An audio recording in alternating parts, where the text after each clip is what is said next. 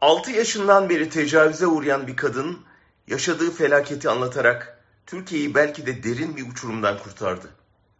Onun trajedisine gösterilen toplumsal tepki günlerdir sessizliğini koruyan Erdoğan'ı sonunda konuşmaya zorladı. Ana muhalefet lideri Adalet Bakanlığı'nın kapısına dayandı. Günlerdir olayı görmezden gelen yandaş medyanın dili de yeni yeni nihayet çözülmeye başladı. Ama asıl önemlisi o kadının sesinin ve o sesi kamuoyuna duyuran gazetecinin belki de muhtemel bir anayasa değişikliğini engellemesi olacak.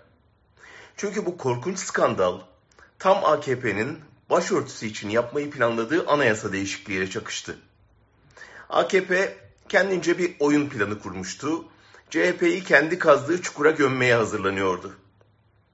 Örtünme serbestisini anayasaya sokmayı deneyecek.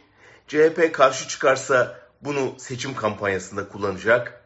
Belki de seçime bir referandum maddesi olarak ekleyerek eriyen oylarını din elden gidiyor tevatürüyle geri almayı hedefleyecekti. Bu plan bir tarikat içinde yaşanan çocuk tacizi haberiyle ağır darbe aldı. Çünkü kamuoyu bir kez daha gördü ki artık asıl tehdit altında olan örtülü olanlar değil. Onlar için bütün serbestlik kapıları açıldı.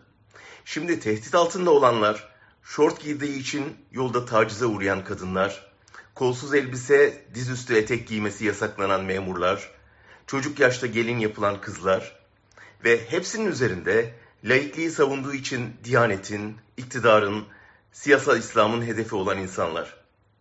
İşte onların yıllardır anlatmaya çalıştığı tehlikeyi hayat boyu çektiği bir azapla haykırdı. 6 yaşından beri tecavüze uğrayan genç kız. Şimdi diyorlar ki bu istisnai örnekten yola çıkılarak bütün tarikatlar karalanamaz. Eğer tarikat şeyhleri, cemaat önderleri bu genç kadına yapılan muameleyi kınayıp bunun dinle, kitapla, tarikatla ilgisi olmadığını söyleyecek cesareti gösterselerdi, kategorik bir lanetlenmeden korunabilirlerdi. Önemli bir kısmı sessizlikleri ya da kabullenişleriyle suça ortak oldular. Ve bunların hepsi 6 yaşından beri tecavüze uğrayan, adını bile bilmediğimiz, yüzünü görmediğimiz bir kadının sessiz çığlığı sayesinde oldu. Ona şükran borçluyuz. Bazen bir cesur dil milyonlarca suskuna ses olabiliyor işte. İyi ki de öyle.